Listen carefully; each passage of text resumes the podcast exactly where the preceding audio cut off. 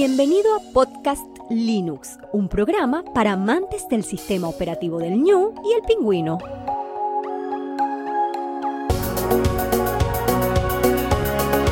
El espacio sonoro para disfrutar del software libre.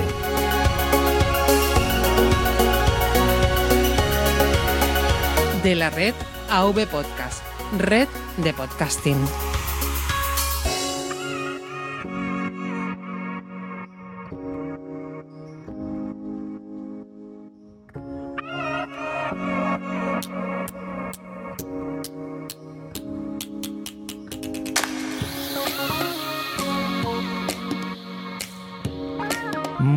Amantes del software libre, bienvenido a otra entrega, la número 99 de Podcast Linux. Un saludo muy fuerte de quien te habla, Juan Feble.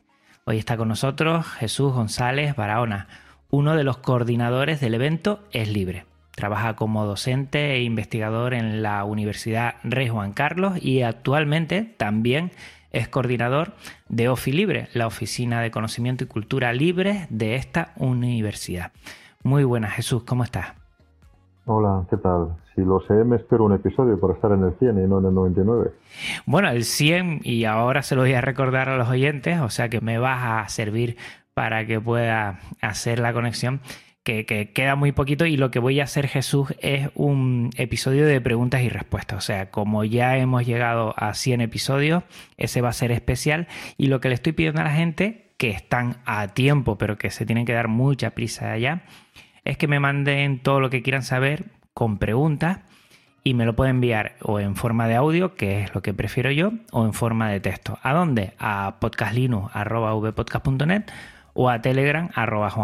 Y así el episodio 100 pues irá de eso, de preguntas y respuestas, que creo que es una forma diferente de celebrar de que hemos llegado al episodio 100. Y recordar también a los oyentes que estamos Jesús y yo en una sala Gypsy que es un servicio libre para videoconferencias y agradecer a NeoDigi, nuestro proveedor de alojamientos y servicios de confianza de habla hispana para todo AV Podcast. Juan, enhorabuena, enhorabuena por los 100 episodios. No, no, la verdad es que ha sido una pasada. Además que no hemos fallado. Cada 15 días eh, he publicado un episodio y es algo que festejar. Y, y es libre, pues lo conocí yo el año pasado porque dio mucho movimiento, mucho movimiento y se notó bastante. ¿eh? El, el, año pasado se celebró del 20 al 22 de junio en la, en la Escuela Técnica Superior de Ingeniería e Informática de Telecomunicación de la Universidad de Granada y ellos se pusieron en contacto conmigo eh, para poder hacer también un especial como es que estamos haciendo ahora. Pasó el tiempo, llegó verano y la verdad ya, bueno, se descontextualizó un poquito de tiempo, pero eh, hemos vuelto a contactar. Y a ti, aquí tengo a Jesús, uno de los coordinadores, en el cual lo primero, mm, para poner a la gente en antecedentes, Jesús, si te parece, vamos a explicar primero qué es Es Libre. Bueno, pues si, si quieres te cuento cómo, cómo, empezó, porque así es más fácil de entender qué es. Sí, sí, sí. Eh, el año pasado, después de Forsden, Forsden sabes que es esta reunión de desarrolladores que hay en Bruselas, la más grande del mundo probablemente, dedicada a software libre íntegramente, donde se juntan, no sé, 6, 7 mil desarrolladores de todo el mundo que, que van allá y demás. Pues hay un grupo de Telegram de gente que va allí. Yo el año pasado no pude ir, pero sí estoy en el grupo de Telegram.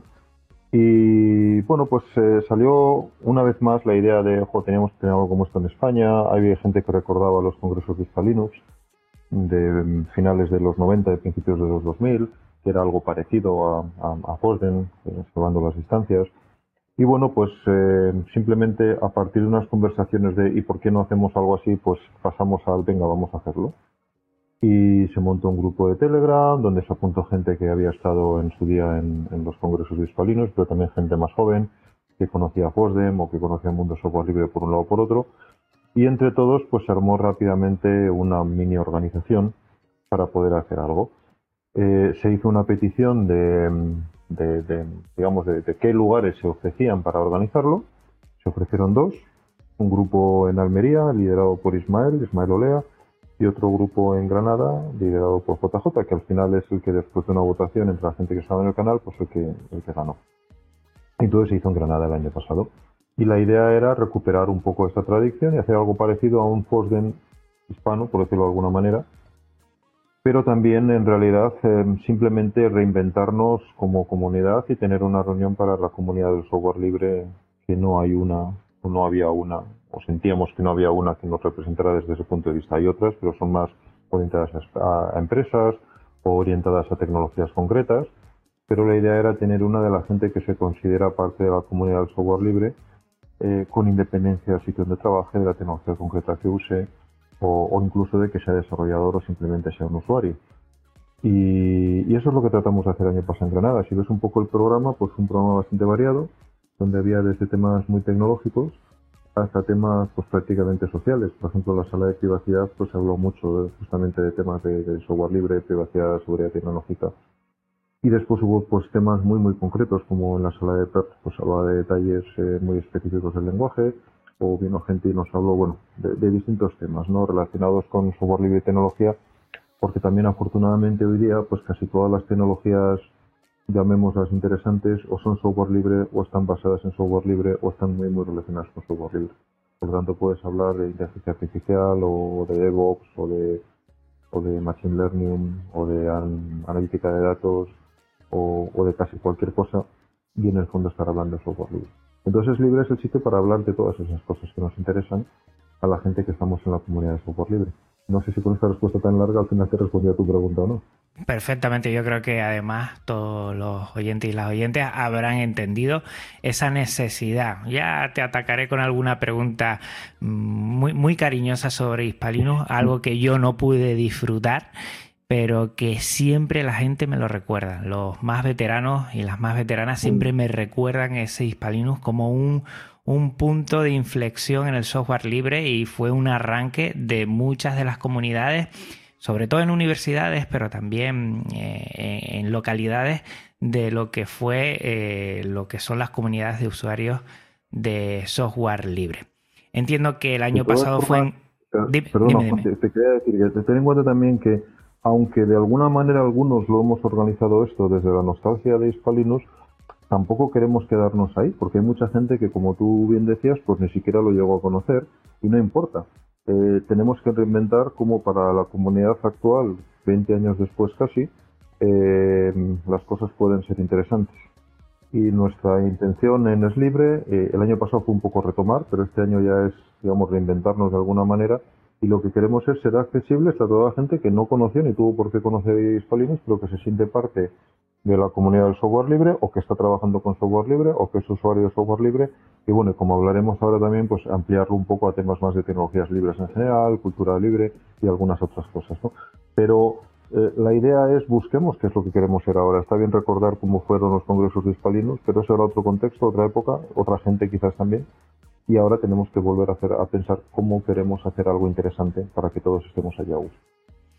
De la primera entrega a esta, igual la novedad es el cambio de ubicación. Entiendo que antes era en Granada, este año vemos que es Madrid. No sé si nos podías comentar los motivos o, por qué este cambio y yo creo que igual a ti te toca en casa con lo cual juegas no sé si con ventaja o con la obligación de tener que responsabilizarte de todavía más cosas, no lo sé. Bueno, la idea de, de, Libre es no tener una sede fija, al menos por ahora no nos ha parecido conveniente tenerla, sino ir por los sitios donde la gente lo quiera organizar. Entonces, como te decía el año pasado, se hizo una oferta de a ver quién lo quería organizar, como la cosa fue muy rápida, pues solamente dos personas que estaban ya muy ligadas a esto, Ismael y JJ, pues hicieron sus propuestas y al final se decidió Granada. Y este año se volvió a hacer lo mismo. Lo que ocurre es que este año solo hicimos propuesta nosotros. Si hubiera habido otra, habría habido que votar y elegir, pero en este caso, pues para nosotros fue fácil, porque no hubo que seguir ese proceso. Entonces hicimos la propuesta de hacerlo en mi universidad. Teníamos también el apoyo de que hace un año y pico en la universidad se creó la oficina, como decías antes, de conocimiento cultural libre, que nos va a dar un poco de soporte institucional. La oficina la llevamos eh, Pacheco Tazarillo Así que de esta manera también nos aseguramos una coordinación muy directa. Y luego, bueno, pues también ya como gente que vive un poco en Madrid nos parecía que no está mal que se hiciera en Madrid ahora una de estas ediciones, pues porque al final siempre esto acaba siendo una referencia. Eh, entiendo que es importante llevar la, la conferencia, el congreso por todo, por todo el territorio, pero también el hecho de que sea en Madrid alguna gente al menos se va a facilitar un poco las cosas para este año.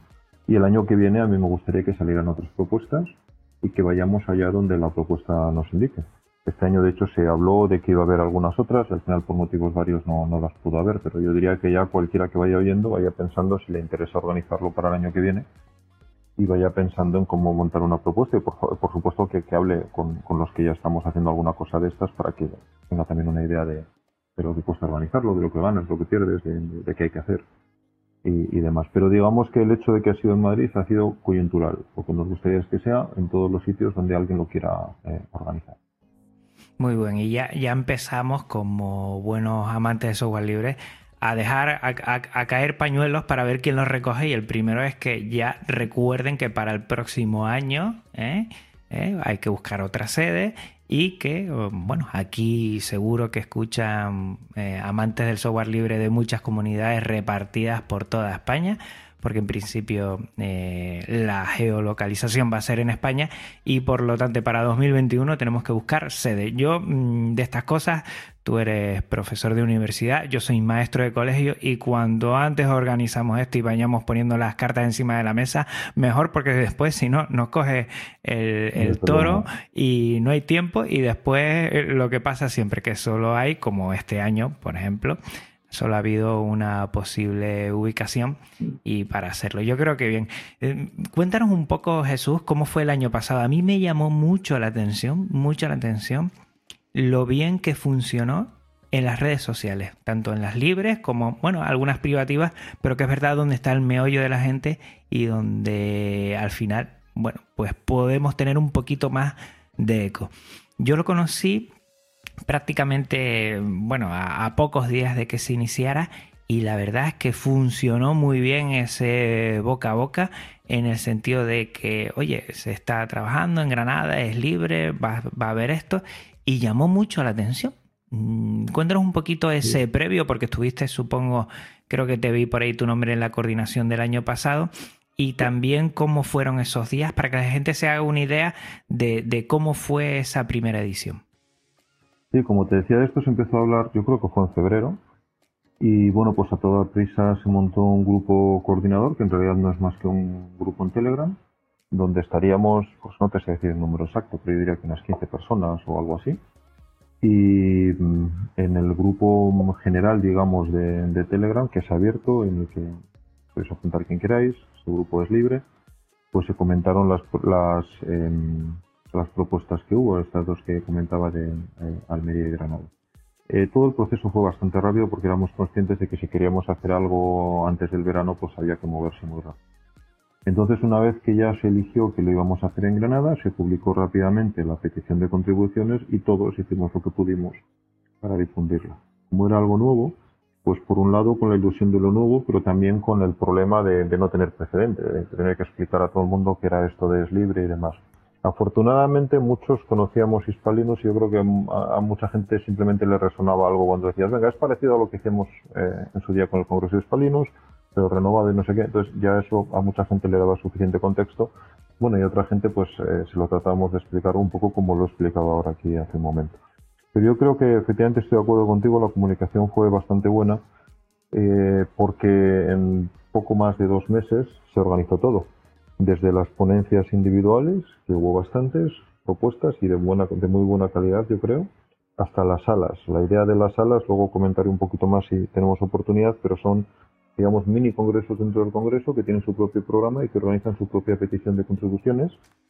Entonces, el año pasado tuvimos cuatro de ellas y este año queríamos tener eh, más, pero también ellas hicieran pues, su propio, digamos, difusión, su propia publicidad, porque también les interesaba, claro. Y yo creo que además la organización de Granada pues fue muy buena. Y no solo a nivel, como has dicho tú, de redes sociales y demás, sino después cuando estuvimos allí, pues tenían todo muy controlado. Se hizo en la universidad, eh, básicamente las salas las teníamos para nosotros, eh, el entorno era muy agradable, se habían preocupado mucho de todos los detalles de logística y demás. Y yo creo que tuvimos un día muy agradable en general, toda la gente que, que pudimos participar.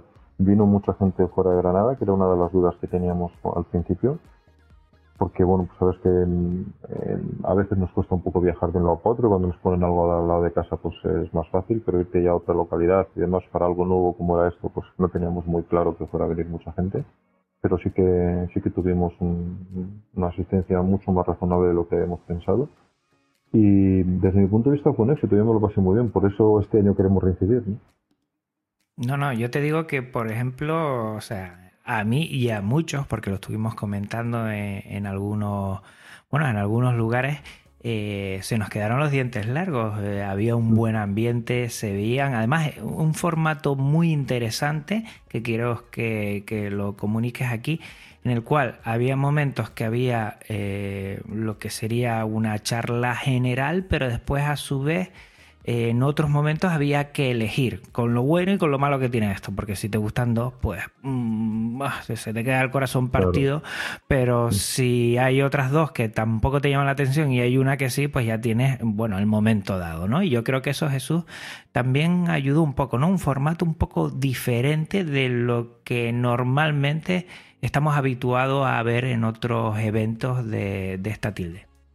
Sí, como te decía antes, el esquema está en gran medida inspirado en el de Forsden, también en el que teníamos en su día en el Congreso de Hispalinus, yo creo que era más sencillo.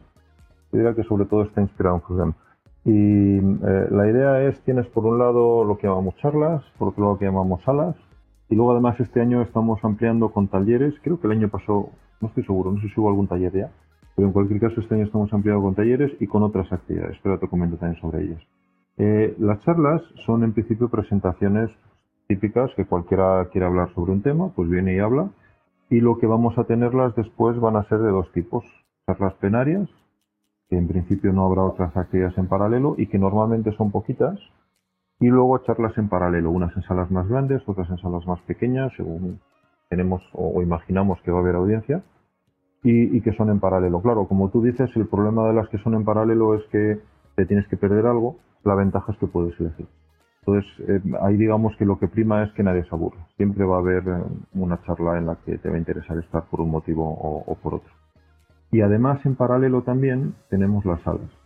Las salas son, como te decía antes, puedes pensar en ellos como mini congresos, donde hay un pequeño grupo organizador que se encarga del programa, se encarga de su propia petición de contribuciones, puede tener también alguna charla invitada, puede quizás incluir demos, charlas, talleres, mesas redondas, un poco lo que quiera y con eso rellena un o, completa un programa especializado en lo que en lo que quieran en la sala. Pues una sala puede ser, por ejemplo, un proyecto, puede ser un lenguaje de programación, puede ser una tecnología o puede ser un ámbito abierto. Por ejemplo, el año pasado tuvimos una sobre software libre en universidades y, y otra, como te comentaba, sobre privacidad, seguridad tecnológica y demás, que eran, digamos, aspectos casi sociales del software libre y hubo, por ejemplo, una sala de Perl, que era específica sobre programación en Perl y cosas que se hacen con Perl, etc.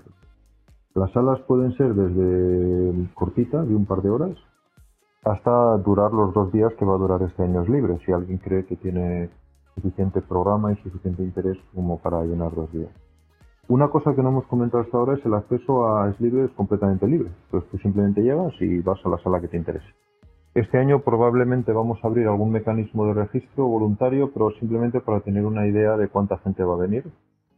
Y en principio no hace falta estar registrado para poder ir. Simplemente llegas, eliges la sala que te gusta y cuando te cansas de la presentación en la que estás, te vas a otra. Con lo cual también, eh, digamos que tienes mucho flujo de gente yendo de un lado para otro, buscando las charlas que le interesan y eso también genera muchas interacciones porque te encuentras a la gente por el camino. Sobre todo a quienes ya somos un poco más viejos y conoces a gente por aquí y por allá, pues te los vas encontrando un poco por el entorno. Este año vamos a estar en el mismo edificio, con lo cual los cambios de sala van a ser eh, fáciles, espero. Pero eh, va a estar más eh, primado, digamos, el que la gente se encuentre, porque vas a estar en la misma planta o, entre dos plantas, yendo de una sala a otra, te vas a encontrar a la gente por fuera. Y, y, comento esto porque uno de los aspectos más importantes quizás de Es Libre es la parte social, donde tienes oportunidad de hablar con gente que incluso si vives en la misma ciudad muchas veces no te encuentras en casi todo el año tienes aquí oportunidad de encontrarles, de hablarles, de ver qué es lo que les interesa, ver qué es lo que ellos van a ver, seguirles o no seguirles según te interese. Y, y, mantener esa parte de ponerle cara a la gente, con la que en muchos casos has tenido ya contacto electrónico, o a lo mejor has visto sus vídeos, o a lo mejor has oído hablar de ellos, o, o le sigues en Twitter, o yo qué sé. Y aquí tienes la oportunidad de encontrártelo por un pasillo, saludarle, preguntarle lo que te apetezca o comentar simplemente cualquier, cualquier cosa. Y eso es una de las partes que no está en el programa, pero que yo creo que es fundamental también de libre. Mira, como ya has comentado muchas cosas, lo que sí le vamos a decir ya a la audiencia es que toda esta información la vamos a dejar en la nota del programa para que nadie se pierda. Vamos a hablar de la gente que quiera colaborar, lo vamos a dejar todo y así Jesús, pues la gente está tranquila, ¿eh? se escucha el podcast con tranquilidad y después se va, sobre todo, entiendo, a la página de Es Libre, donde allí eh, podrá informarse de todo esto y que no se pierda nada. Perdona, te decía que allí tienes toda documentación, incluido algo que imagino que hablaremos dentro un poco, que ahora mismo, en el momento que estamos grabando, está todavía abierto el plazo para enviar contribuciones. Imagino que luego podremos hablar un poquito más de ese detalle. Por supuesto, lo vamos a hablar porque yo creo que va a ser una parte muy importante y por eso hemos elegido pues este mes que todavía tenemos eh, varios meses por delante y no nos hemos acercado mucho a la fecha porque mm, mi, pequeña forma de contribuir es mm, dar un poquito de sonoridad y darle eco a este evento y muchos que, pueden contactar conmigo con tiempo suficiente para que sirva mm, como, como, generador eh, del propio evento para que la gente, bueno, primero lo sepa que quiera ir y después los que quieren montar pues alguna de estas cosas que ya has ido comentando pues le dé tiempo suficiente a, pensárselo. Además aquí en España aunque nos oyen también eh, mucha audiencia en Latinoamérica aquí en España lo bueno yo creo que también para ir a Madrid, yo que soy de Tenerife Jesús, pues lo tendría muy, muy sencillo, entre comillas, mm. ir a Madrid que no ir a otro sitio. Y este año, pues, pues mira, se me está pasando por la cabeza. Déjame ver a mí las fechas pues y sobre todo disfrutar de la gente, que yo creo que es lo más importante, siempre lo digo del software libre, no es el código, que es importante, eh, no son las propuestas ni los proyectos, sino la gente que hay detrás y para la gente que está hecha. Eh, y para la gente que también cogió el testigo de ese Hispalinus. Yo quiero tocar ahora Hispalinus porque cada vez que me dicen se reúne tres o cuatro personas y siempre llego en ese momento que ¿te acuerdas de Hispalinus, de aquello? Y yo me quedo así como en una esquinita diciendo, la verdad es que es una pena que no haya disfrutado yo antes del software libre porque si no estaría allí. Yo empecé en 2007, 2008. Y si quiero que nos comentes un poquito eh, qué, testigo, qué esencia coges libre de Hispalinus y comentes, porque tú estuviste en la primera, que por cierto, he hecho un poquito de investigación por internet y tú en el primer Hispalinus en el 98 estuviste allí, ¿verdad? Bueno, ahí estuve, qué casualidad, ahora, ahora te comento. Eh, déjame decirme también que ojalá que sí que te puedas venir y muchos otros oyentes y nos encontremos aquí todos dentro de, unos meses. Y sobre lo que me comentas de Hispalinus, mira, em, empezando por lo que me estabas eh, justamente diciendo, yo conocí Hispalinus porque cuando organizaron el primer congreso, pues contactaron conmigo a ver si quería participar como ponente. Y, yo en aquella época estaba, no, estaba ni mucho menos en el núcleo de gente que había organizado Hispalinos, que llevaban un tiempo moviéndose, incluso antes de tener el congreso. Y fue un poco un congreso de esto casi de las, eh, de las catacumbas, porque recuerdo que fue en un sótano, no sé si era un centro cultural o algo así que había por un barrio de Madrid. Y luego las cosas cambiaron mucho en los próximos años eh, en cuanto a la cantidad de gente que venía y demás. Pero aquel primer año, pues era, yo diría que era todavía casi un grupo de amigos que se estaban conociendo alrededor del software libre, que ya tenían una organización, se llevaban tiempo ya haciendo cosas. Y bueno, pues se juntaron para hacer un congreso.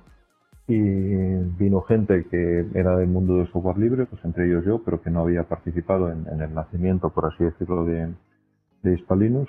Y lo que había en aquella época era sobre todo muchas ganas era gente, yo diría muy joven, yo era de los más viejos ya en aquella entonces, y, que venía con muchas ganas, que había aprendido distintas tecnologías, había gente que venía pues más del mundo Linux, había gente que venía de otros mundos distintos, y que todos convergían en su interés en el software libre. Y de alguna manera todos, como comunidad, estábamos en aquella época aprendiendo qué era esto del software libre, la mayoría de la gente conocía muy bien la tecnología, pero todos estábamos empezando a entender qué era el software libre como fenómeno. Eh, nos interesaban pues, los temas de, licencias, por ejemplo, pero también los temas del impacto que puede tener el uso del software libre en una empresa. En aquella época se hablaba muchísimo de los modelos de negocio, de si los hay, de si no los hay, se puede vivir del software libre o no. Y también se hablaba mucho del impacto social que podría tener. Eh, entonces esos eran componentes que estuvieron desde el principio en Hispalinus, que lo hizo un poco único como comunidad tecnológica, porque sabes que en la mayoría de las comunidades tecnológicas se tiende a, a, percibir un poco la tecnología como un fin en sí mismo y se habla mucho de la tecnología en sí, pero no tanto de sus efectos sobre la sociedad y de cómo está interrelacionado en algo mucho más complejo que es pues, la comunidad de gente que trabaja alrededor de ella. Sin embargo, Hispalinux desde el principio fue, por un lado, yo creo que un grupo de amigos que se estaban juntando, un grupo de gente que le interesaba mucho ciertas tecnologías, pero también un grupo de gente que estaba muy interesada en el impacto de esas tecnologías, tanto en el mundo empresarial como en la sociedad, eh, como en general en la vida casi diaria de, todas las personas. Y eso es algo que desde el principio estuvo en el Congreso. Y los congresos pues reflejaban un poco eso. Había charlas muy tecnológicas, había otras que no lo eran tanto, y había eh, mucho contacto entre la gente. De hecho, pues era típico tener eventos antes y después del congreso a los que iban muchos de los participantes, donde se, justamente se, se, hacía, digamos, toda la interacción social que esta comunidad necesitaba, porque en aquella época sobre todo necesitábamos mucho esto que te comentaba antes de poner caras, de encontrar amigos, de, de digamos, eh, ir un paso más allá de simplemente somos gente que trabajamos con las mismas tecnologías. ¿no? Yo creo que Spalino rellenó, muy bien ese hueco y, y, consiguió muy bien hacer eso para toda una generación de gente. Y te, ya te digo, te estoy hablando de hace casi 20 años, ¿no? Los últimos congresos me parece que fueron en el 2006 o, o algo así. Y, y, de alguna manera queremos recuperar eso, pero ya te decía que también, viéndolo un poco en perspectiva, pues aprendiendo de las cosas que no funcionaron muy bien. Spalinux al final dejó de existir, pues en parte porque muchos de sus miembros se dedicaron a otras cosas y no tenían tiempo para, para la asociación, y en parte también porque eh, hubo pues, sus problemas sobre cómo debería llevarse la asociación, qué debería hacer, etcétera, etcétera. Que probablemente hoy día no tiene mucho sentido ni siquiera recordar, pero que también conviene recordar desde el punto de vista de no repetir cosas que, que no tiene sentido volver a repetir en, en vamos, digamos, que hemos debido aprender del, del pasado, ¿no? Por eso también estamos tratando ahora de hacer las cosas de una forma un poquito diferente. No muy diferente, pero quizás lo suficientemente diferente para que no volvamos a caer en esos problemas. Y en esos 20 años, 98 fue el primero, ya estamos en el 20, eh, ¿qué crees tú, sobre todo, qué, ha cambiado y cómo es libre tiene que intentar, mm, como tú dijiste, ¿no? hacer un remozado para intentar responder a, a, lo que es bueno, la segunda década del siglo XXI, que todavía no se ponen de acuerdo si sí o si no, pero bueno, mm. eh, en este 2020 es libre qué ha cogido como esencia, lo acabas de decir, y qué va a tener que cambiar para dar respuesta a, a lo que es dentro de poquito, a finales de, de junio, eh, la segunda entrega de, de Es Libre. Pues como, como te decía, hay cosas que son muy parecidas y cosas que son muy diferentes. Eh, es muy diferente el impacto que tiene el software libre. En aquella época el software libre era poco más que una posibilidad. Cuando hablabas con mucha gente lo primero que ocurría era que no sabía que era el software libre, pero no sabía cosas muy simples como que era Linux. Todavía en aquella época no, era muy conocido. Y cuando empezabas a ver el software que se utilizaba en las empresas, pues la mayoría de ellas usaban software libre pero no lo sabían porque lo utilizaba cierta gente técnica en ciertos departamentos, pero la empresa como tal en muchos casos ni siquiera era consciente de que, esa, era eso de, del open source o de los programas libres.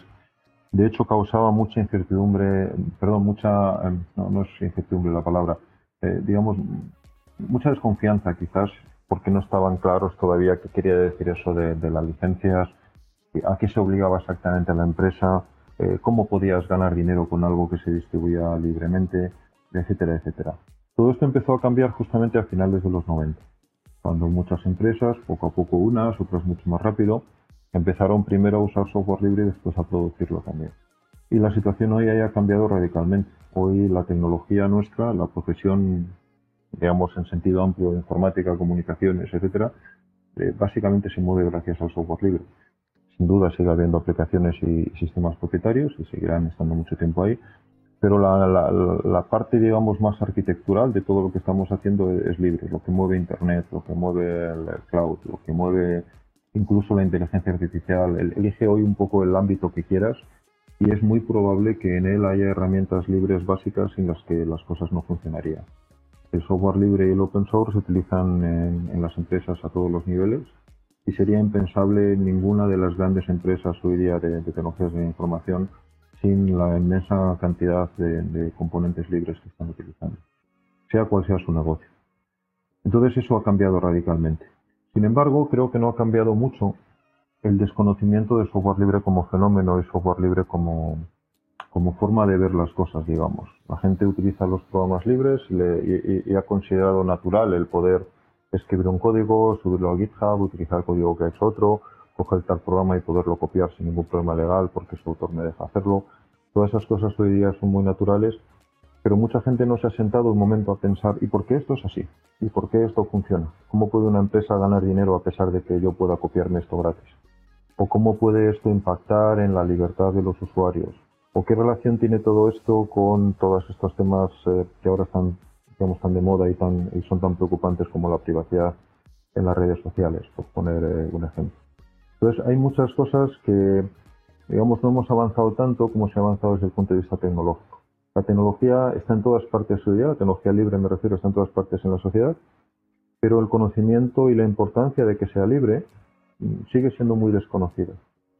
Yo creo que eh, en, el Congreso tenemos que trabajar en parte al menos eso. No solamente tenemos que conocer las tecnologías, tenemos que entender también por qué las tecnologías son así. Y tenemos que entender que esto es algo también muy frágil y muy delicado, que dentro de 10 años o 15 años podría ser de otra manera otra vez. Y que ahora estamos en una época dorada donde un desarrollador puede enseñar a otros el código que hace y hablar de él abiertamente. Y eso es lo habitual y lo raro es que no puedas hacerlo pero esto es algo que hace 20 años no era así y que dentro de 20 años podría otra vez no ser así. Y eso nos haría a todos perder muchas cosas, tanto profesionalmente como personalmente como empresarialmente. Y, eso es lo que no ha cambiado tanto. Yo creo que esa parte sigue siendo muy, muy, muy importante y que la gente entienda que para poder tener un cierto modelo de sociedad de la información necesitamos una cierta infraestructura que es la que te proporciona software libre y que esa infraestructura y esa forma de hacer las cosas es muy fácil. Necesitamos entenderla y necesitamos eh, de alguna manera alimentarla. Por supuesto también es muy potente en el sentido de que permite hacer muchas cosas que sin ella no se pueden hacer. Pues estas cosas básicas de yo aprendo de otros porque veo su código, o yo puedo hablar con cualquiera de lo que estoy haciendo porque puedo enseñar el código y podemos discutirlo con tranquilidad o yo puedo coger el programa de otro y mejorarlo. O empresas competidoras pueden trabajar sobre la misma base de código porque es libre y cada una de ellas ya monta encima su propio modelo de negocio. O los desarrolladores pueden trabajar en un programa libre pagados por una empresa porque la empresa está interesada en que ese programa libre se desarrolle. Y el día que a esa empresa no le interesa se pueden cambiar a otra que tenga interés. Todas estas cosas que hoy día las damos casi por supuestas, en realidad son muy recientes y podrían dejar de serlo pasado mañana. Entonces es importante que las entendamos y que todos seamos conscientes de que tenemos que cuidarlas. Qué, buena reflexión, Jesús. ¿eh? Yo me he quedado aquí callado y, estaba pensando. te he dejado... No, no, lo suelo hacer porque me gusta eh, dar rienda suelta a quien venga a charlar aquí en los Linux Connection. Y, pero me parece que eso conmigo, conmigo es un riesgo muy grande dejarme hablar. Eso es lo bueno. Yo creo que, no sé, a, todos y todas las oyentes que, estén como yo, pues nos habrás puesto ese, esa golosina ya que estamos empezando a masticarla.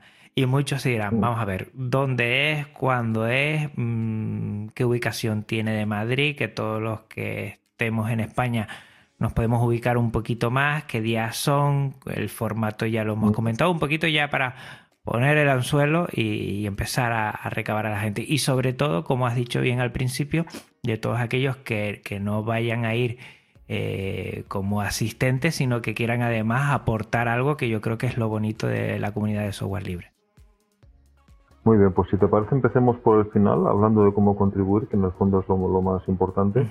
Eh, primero el Congreso lo organiza un grupo de voluntarios, no hay presupuesto específico, aunque hay algunos patrocinadores, ahora comentaré también un poquito sobre ello y esperemos que haya alguno más.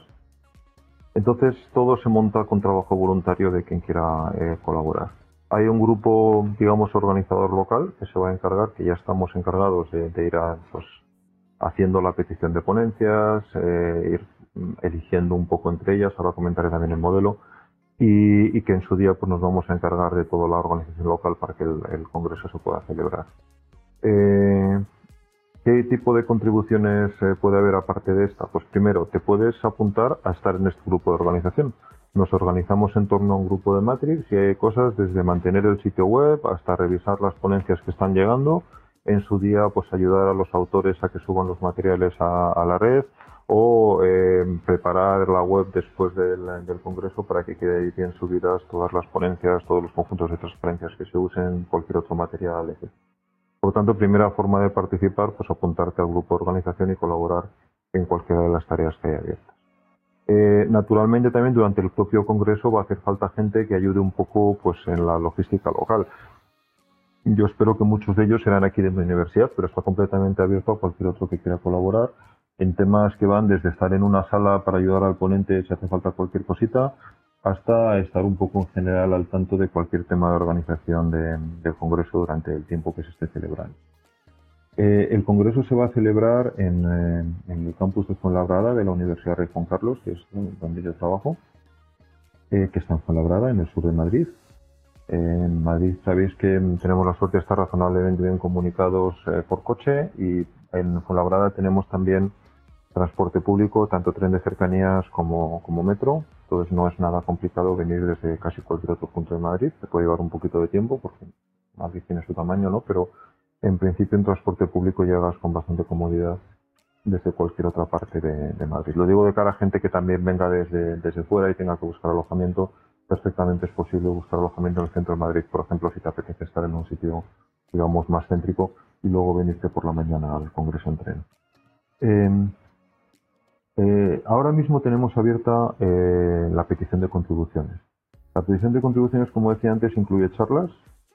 Si quieres eh, hablar sobre un tema que te parezca que cuadra en el, Congreso, por favor envíanos la contribución ya.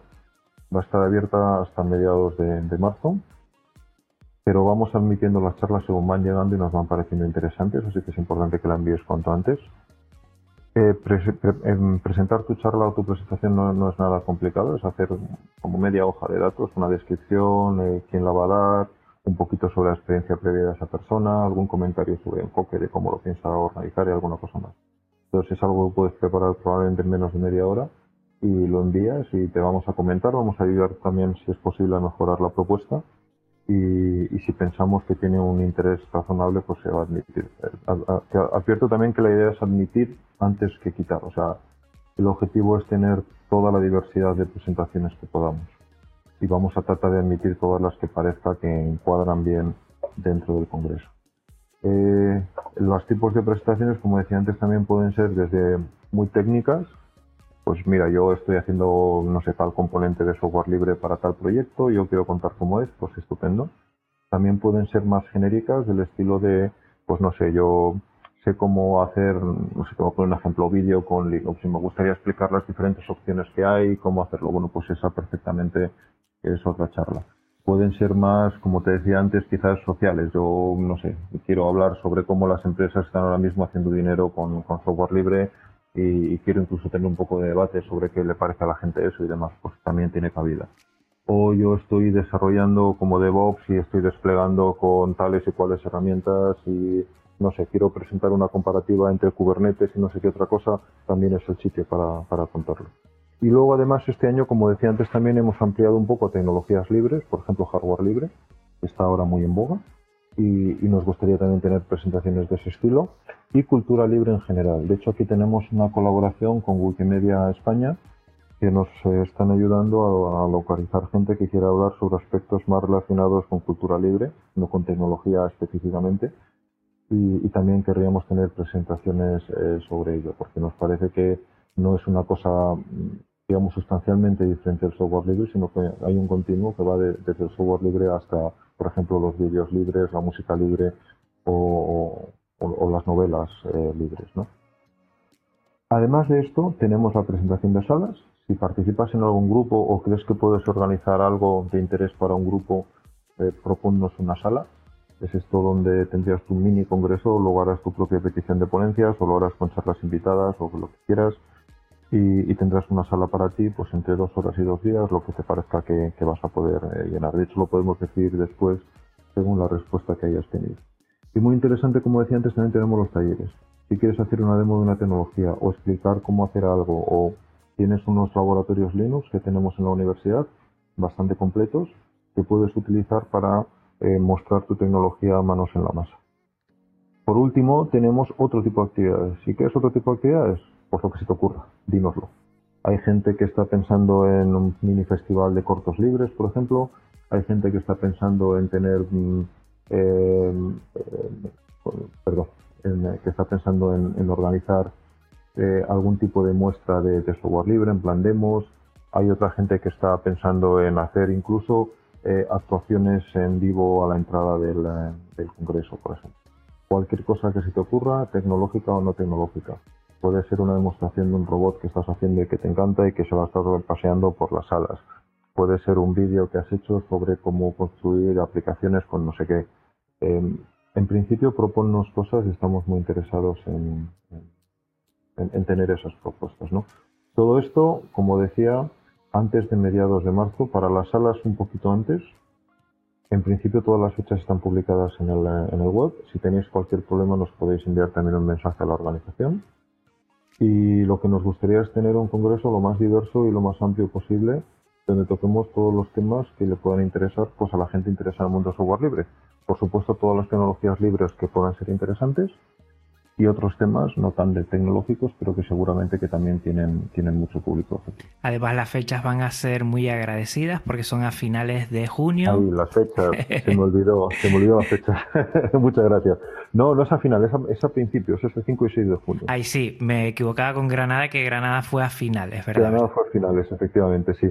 Es el 5 y 6 de junio, 5 es viernes y 6 es sábado. Lo hemos tratado de hacer así también, pues porque hay gente que a lo mejor no va a tener tiempo en el trabajo y no va a poder venir el viernes pero podría venir el sábado y al revés. Gente que, o por los motivos que sea, va a poderse venir el viernes y el fin de semana se quiera ir por ahí de fiesta o lo que sea, pues que pueda venirse el viernes y por supuesto espero que mucha gente se venga, se venga los dos días. Mm. En principio en Granada sí hubo alguna cosita, recuerdo, ¿eh? de leerlo también el domingo y, después había cenas por ahí y alguna actividad fuera de lo que es el recinto y el evento en sí, más social, más de conocerse y todo esto, ¿verdad? Efectivamente. Aquí ahora mismo también em, haces muy bien en recordármelo porque en principio el viernes y el sábado es cuando queremos tener, digamos, el congreso, llamémoslo técnico, con las charlas y todo eso. Si hay interés, nos gustaría organizar algo para el domingo también, que podrían ser ya visitas pues desde culturales, sociales o lo que queramos. Y, en principio habrá mucha gente que ya se anime a quedarse el fin de semana en Madrid, pues podemos organizar cosas el domingo también. Y por supuesto aquí también estamos completamente abiertos a, propuestas. Digamos que el, viernes y el sábado lo que vamos a tener es básicamente la universidad abierta para nosotros y vamos a poder organizar en ella lo que queramos. Muy bien, pues yo sobre todo a la gente indicarle la fecha de marzo porque entiendo que mucha gente que nos esté escuchando aquí, muchos tendrán sus proyectos, ya sea por medio de una comunidad o un proyecto personal en el cual el software libre, el hardware libre, la cultura libre, mm, toda expresión artística libre, pues da cabida. Entonces, yo creo que lo bueno es pasarte por las notas del programa, ver la página web que es slip .re y así ah. suena, es libre, que está muy bien también. también me quedé con, lo que era eh, la página web y me gustó mucho. Por, pues cierto, montado en GitLab eh, con Jekyll, que también yo lo tengo montado una parte de podcastlinuxasí.com para mi blog y está genial. La verdad que hasta creo que me la voy a copiar, ¿eh, Jesús? Creo que le voy a hacer un... Pues es muy fácil y muy cómodo, sí, te lo aconsejo. Sí, sí. Eh, quería decir que se me ha olvidado comentar en cuanto a las presentaciones, en principio las tenemos de dos tipos. Hay unas un poco más largas, de unos 25 minutos, que a lo mejor luego se ajustan un poquito hacia arriba y hacia abajo, y otras más cortitas que llamamos charlas eh, relámpago de unos 10 minutos, quizás algo menos. Para la gente que no haya dado ninguna una charla nunca y tenga un poco de miedo de, ah, me tengo que subir al escenario y tengo que hablar con la gente, tengo, yo le aconsejaría que como mínimo se apunte a una charla rápida. Digamos que si no le acaba gustando va a ser muy rápido y por lo tanto casi indoloro. Y es muy posible que descubra que, hablar en público no es tan complicado, sobre todo si estás hablando de una cosa que, te emociona y que te gusta. Entonces yo diría que todo el mundo se anime a enviar, por supuesto, presentaciones de cualquier longitud y de cualquier tamaño, pero especialmente la gente que nunca ha dado una charla y piensa, ah, ¿para qué nadie tiene interés en lo que yo puedo hacer o lo que sea? Que piense, no, seguro que hay gente que tiene interés, vente, danos una charla corta si no te animas a más, te va a costar muy poco prepararla, va a ser muy indoloro seguramente vas a ver como que sí que hay mucho interés y mira, y si al final pues no te gusta, pues por no repetir eh, adelante, pero seguro que luego te gusta y te animas a dar presentaciones más largas para otro año. A la gente técnica muchas veces nos gusta, nos cuesta ponernos así enfrente de otros y, y explicarles lo que estamos haciendo, pero eh, desde luego esa es la esencia del Congreso. Si de cuanta más gente venga y haga eso, pues mucho mejor. O sea que ya saben que siempre nos estamos quejando de que no sabemos aportar, no podemos aportar. Aquí tenemos una excusa, mitad de marzo, para entregar un poquito antes si vas a hacer esos mini congresos. Mm, yo tú ya me pasaba por las notas del programa y me ponía en contacto y ya sabes, el 5 y 6 de junio en Madrid, en la Universidad Rey Juan Carlos, ahí lo tienes para poder disfrutarlo. Otra cosa que te quería preguntar Jesús, y ya que te pillo aquí, te pillo y te mato, es sobre Ofi Libre. Lo primero, me mm. encanta el nombre, porque es cortito y va exactamente a la esencia de lo que debería ser pues, pues una oficina de, software libre. Yo estoy ahora muy apenado porque en la Universidad de La Laguna mm, teníamos la oficina de software libre y no está arrancando este año, ha tenido un parón y bueno, mm. Estamos eh, sin madre, diríamos, y, quiero que nos comentes un poquito eh, lo, que, lo que es y la función que es de, de la oficina del conocimiento y cultura libre, creo que es, ¿no? Efectivamente, el nombre largo y el nombre oficial es eh, Oficina de, Conocimiento y Cultura Libre de la Universidad de Juan Carlos. Y bueno, en cuanto empezamos con este jaleo nos dimos cuenta que es un nombre muy largo y cambiamos a lo de Libre, que es digamos el nombre informal que, solemos eh, darnos. Eh, la, idea comenzó en el vicerrectorado de digitalización, que lo llevaba en aquella época Abraham Duarte, a, un par de años, algo más.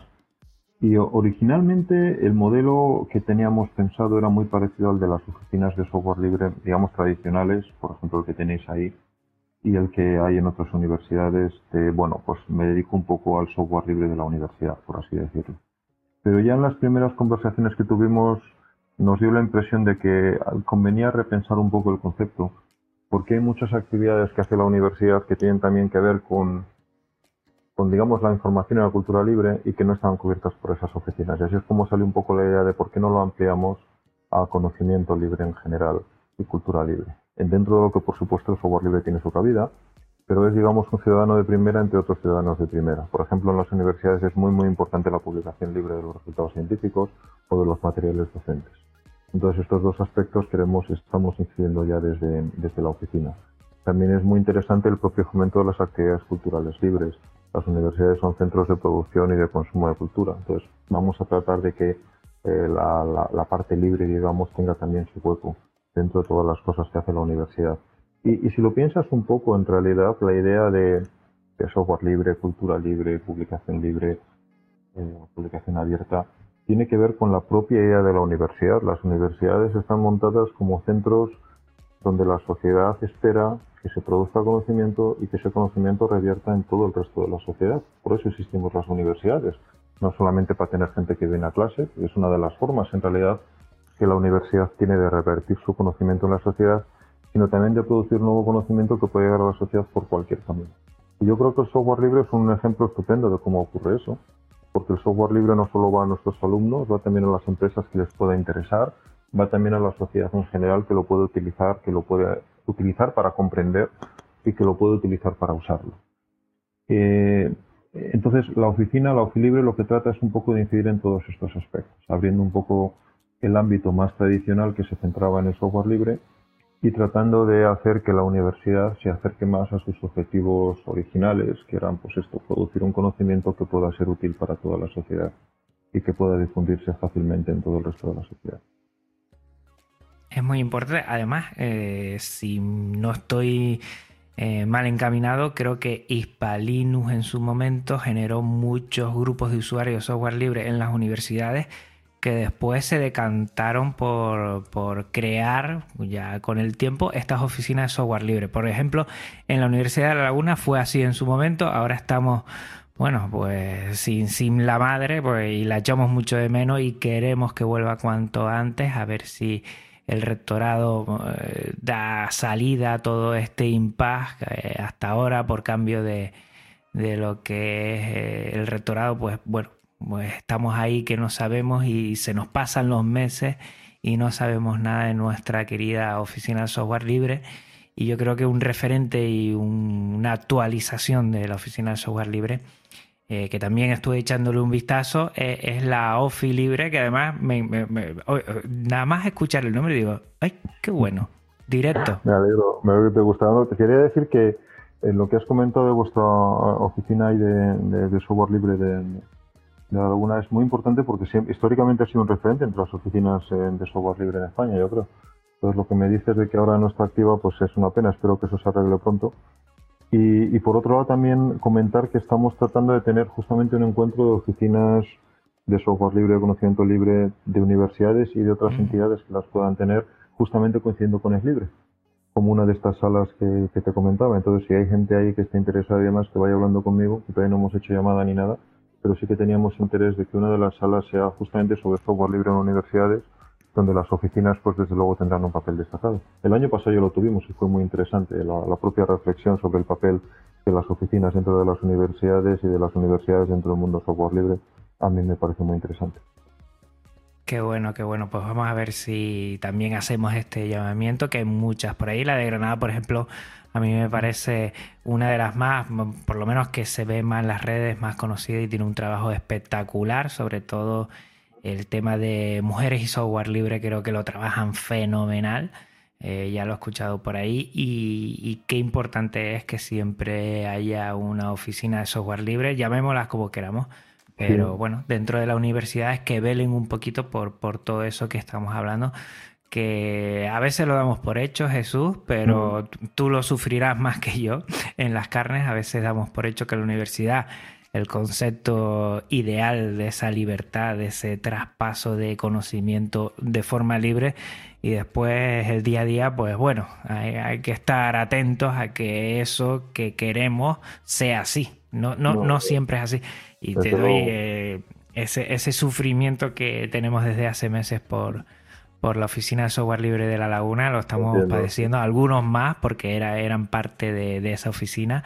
Y yo estoy aquí ahora mismo y, el próximo episodio va a ser el número 100 porque en un momento me topé con un taller que lo hacía la oficina de software libre y vi una cosa y digo, ay, ¿esto qué es? ¿Qué sistema operativo más, más guapo? ¿Con cómo se puede y yo en su momento decía, mi, ignorancia decía, es gratuito, no, no, no tenía todavía el concepto de, libre bien arraigado y, después conociéndolo, vamos, mm, me inundó y ahí sigo. Y qué importante es que, que, mimemos estas cosas, que no las demos por hecho. Tú, lo comentaste al principio, ¿no? A veces damos por hecho. Mm. Hispalinus, por ejemplo, ha sido un ejemplo que tenemos que aprender de sus aciertos y cuidarnos de sus errores y también, como no, pues vernos. Yo creo que lo importante, sobre todo ahora mismo, en el momento que tú y yo estamos haciendo esto, pues bueno, por vía eh, telemática podemos conocernos y podemos transferir y, dar a conocer cosas, pero que, que, el sentido de, del estar juntos, de conocernos en el 1.0, es lo importante, es lo que nos da gasolina e impulso para después seguir cada uno con nuestros proyectos y entender, ¿no? Yo creo que eso es la esencia de, todos los eventos de software libre y en especial de, de Es Libre. Así es. Yo creo que lo que vamos a hacer ahora es bien sencillo. Notas del programa, vamos a dejar eh, toda la información ahí. Estén atentos. Si eres de cerca de Madrid, lo tienes sencillo y ya puedes ir eh, si eres de lejos, pues bueno, pues es cuestión de organizarnos, como digo yo, y de poder llegar a, la capital, como digo yo siempre, a la capital y estar allí y disfrutar de esos días que vamos a hacer. Será el 5 y 6 de junio de 2020 en Madrid, en la Universidad Rey Juan Carlos, y allí estará Jesús y muchísima gente con ganas de disfrutar sobre todo el, contacto humano que creo que es muy importante y después de, hablar de cacharreo de software libre, de hardware libre, que, tan importante es y que cada día tenemos que disfrutarlo, mimarlo y cuidarlo. Yo no sé, Jesús, si queda algo más que queramos compartir en este sentido. Yo creo que lo has dicho todo, invitar a todo el mundo a que envíe ahora sus propuestas, a que colabore en lo que quiera colaborar y a que se venga luego al Congreso, claro. Entiendo que hay un formulario para todo esto, ¿verdad? Sí, bueno, tienes enlaces sobre cómo hacerlo en el sitio web y si alguien tiene cualquier problema que nos mande un mensaje a la, dirección que, que figura allí. Y, ya está, creo que el procedimiento es simple, pero si hay cualquier problema, pues que nos manden un mensaje. También cualquier duda rápidamente, porque el año pasado eh, yo me pasé por allí en el grupo de Telegram. Yo creo que también es una forma muy rápida de cualquier duda así sobre la marcha, eh, solventarla, lo comentamos. El grupo se llama Es Libre también en Telegram y, tiene un, um, un, mirror en Matrix también, si alguien prefiere hacerlo de esa manera. Efectivamente. Pues lo dicho, la verdad es que yo estoy muy contento hoy porque la verdad eh, no conocía a Jesús y, me he quedado prendado de todo lo que has dicho. Te animo mucho porque sé que cuesta mucho tanto eh, la coordinación de eventos como de la Oficina del Conocimiento y Cultura Libre. Mucho ánimo ahí, mucha fuerza y muchas ganas y sobre todo invitar a la gente a, movernos un poco, ¿no? Siempre estamos en casa, siempre estamos en la pantalla muchas veces y a veces nos cuesta un poquito ¿eh? esos eventos, pues sí, al principio lo escuchamos, igual ahora eh, te interesa un poquito, pero después vamos descayendo fuerzas. Yo creo que todos los que somos amantes del software libre, pues vemos que, que esa que se nos da de manera libre también nosotros tenemos que hacer Mm, bueno, devolverlo y devolverlo. Y una forma muy, muy sencilla, pues es ir a eventos y, conocernos. Eh, hay muchísima gente que está haciendo tantas cosas en, referencia a cultura libre, a software libre y hardware libre, que podrían pasarse por es libre y podrían comunicarlo, que es más sencillo de lo que parece, ya no lo ha dicho Jesús, que si quieres tener eh, pues allí pues tienes un, crear ese mini mini evento eh, pues que también puede hacer que creo que puede ser una muy buena eh, posibilidad para aquellos que estén moviéndose y que bueno que estén buscando algún sitio pero no sepan exactamente o no tienen disponible sitio lugar tal pues mira también aquí en es libre pues podrías hacer ese mini congreso y que temas hay muchísimos y que ahora mismo seguro que más de uno le está dando vuelta a la cabeza y que después, si no, pues como un usuario normal, como, como visitante del evento, pues disfrutarlo ahí eh, me estás poniendo los dientes largos. Tengo que mirar sobre todo el tema de,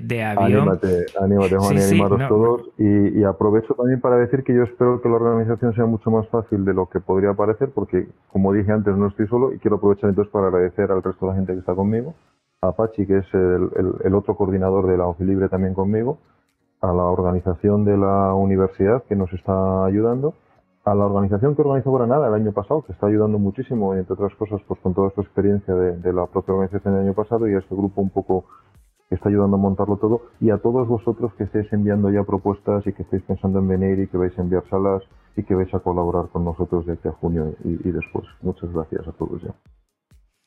Pues yo siempre digo lo mismo. Yo sé que uno de estos episodios en el que hablo con personas, estos Linux Connection, son muy muy buenos si pasa el tiempo volando y Jesús se ha pasado la hora pero a tope pues volando. Agradecerte a... Dime, dime. No, que te decía que muy cómodamente por mi parte además. Muchas gracias. Sí, sí, eh, me da la sensación de, de estar charlando con una persona que ya ha estado antes con ella y eso es lo bueno, esa es la intención de los Linux Connection y hacerlo trasladar a la audiencia, que eso es lo importante. Eh, terminamos el episodio y yo sí quería, Jesús, como tú también dices, que, estos episodios también tienen que ver con la cultura libre y tienen licencia Creative Commons, reconocimiento compartir igual, y que toda la música que estás oyendo de fondo, eh, pues también es Creative Commons, que te puedes pasar por las notas del programa para conocer a sus autores. Tengo que agradecer siempre a NeoDigi que apuesta mucho por el software libre y la cultura libre, por dejarnos alojar en todo web podcast eh, en sus servidores y mm, que sepan que es nuestra empresa de confianza de habla hispana en alojamiento web. Episodio 99 este, el próximo ya es el 100. Por favor, si me envías tus audios, me los tienes que enviar ya, si no textos también, a podcastlinux.net o a telegram juanfeble. Y recuerda que puedes contactar conmigo de muchísimas formas, te las dejo en las notas del programa y que me hace muy feliz cuando yo abro un correo y bueno, puedo disfrutar de la reflexión de, algún oyente. Gracias por tu tiempo, escucha y atención. Hasta otra Linuxeros, nos vemos hasta otra Linuxera, nos vemos en el programa número 100. Un abrazo muy fuerte a todos y a todas y a ti Jesús, un, un fortísimo abrazo desde las Islas Canarias aquí. Muchas gracias, hasta luego. Gracias a ti y a todos y a todas. Chao.